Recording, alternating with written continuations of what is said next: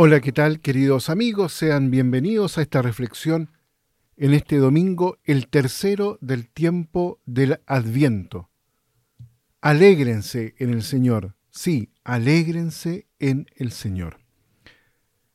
Este tercer domingo de Adviento, queridos amigos, está marcado por la alegría.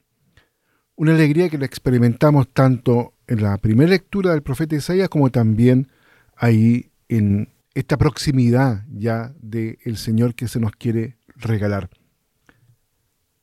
El Espíritu del Señor está sobre mí, porque el Señor me ha ungido, me ha enviado para dar la buena noticia a los pobres, para proclamar el año de gracia del Señor. Dice la lectura a Isaías en el capítulo 61 que escuchamos en este tercer domingo de Adviento.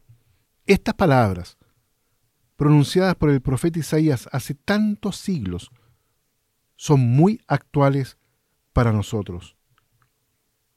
Son palabras que renuevan la esperanza, preparan el corazón para acoger la salvación del Señor y anuncian la inauguración de un tiempo especial de gracia y liberación.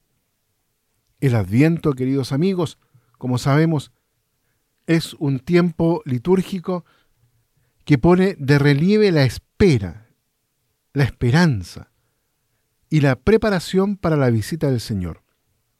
La liturgia de hoy, que nos propone la figura y la predicación de Juan Bautista, nos invita justamente a este compromiso.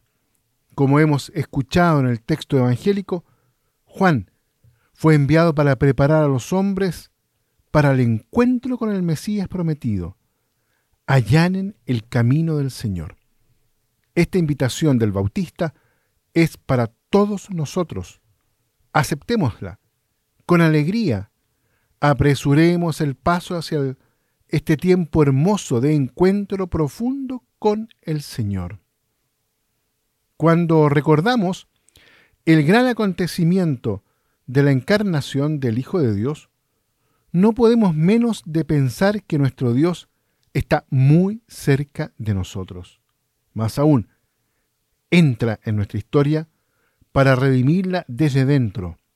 Sí, en Jesús de Nazaret, Dios vino a vivir en medio nuestro, para dar la buena noticia a los pobres, para vendar los corazones desgarrados, para proclamar el año de gracia del Señor.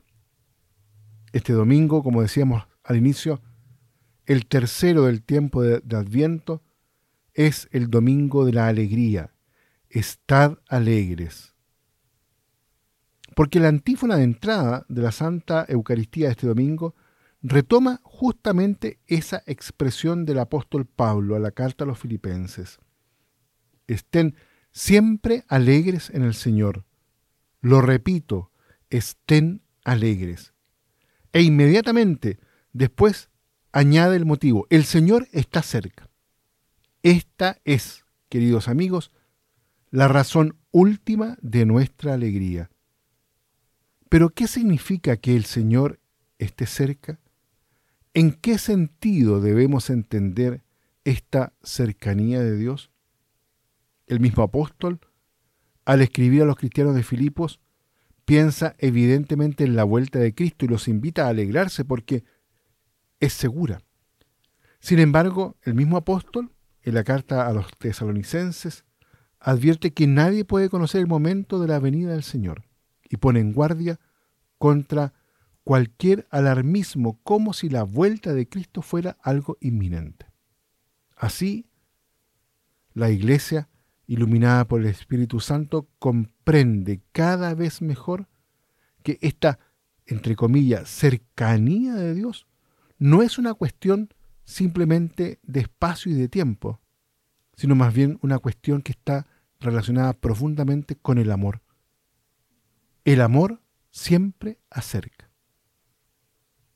La próxima Navidad nos recordará esta verdad fundamental de nuestra fe. Y ante el pesebre podremos gustar la alegría cristiana contemplando en Jesús, recién nacido, el rostro mismo de Dios, quien por amor se acerca a nosotros. Por eso, en este tercer domingo del Adviento, queridos amigos, los invito para que acogiendo este don de la cercanía, de la proximidad, de la humanidad de Dios en el rostro de un niño, también nosotros, que nos alegramos por eso, podamos ser signos e instrumentos de esa misma cercanía para los demás, especialmente para los más pequeños. Los invito entonces para que en este domingo nos renovemos en esta profunda alegría que nos regala la próxima cercanía de Dios. Que el Señor los bendiga a todos y a cada uno.